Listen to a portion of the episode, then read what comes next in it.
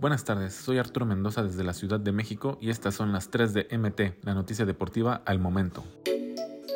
Buenas noticias. Luego de que Alexis Vega encendiera las alarmas en Chivas tras salir lesionado ante el Atlético de San Luis, el club rojiblanco descartó una lesión en los ligamentos de su rodilla derecha. A través de su cuenta de Twitter, Chivas compartió parte del diagnóstico del futbolista de 25 años, quien salió en el carrito de las desgracias al minuto 54.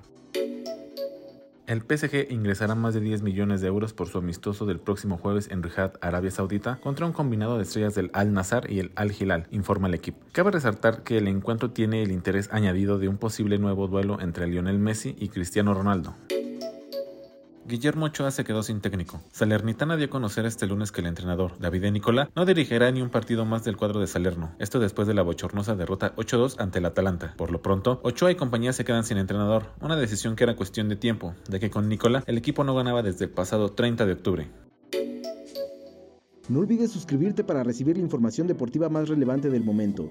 Esta y todas las noticias las puedes encontrar en mediotiempo.com y en todas sus redes sociales.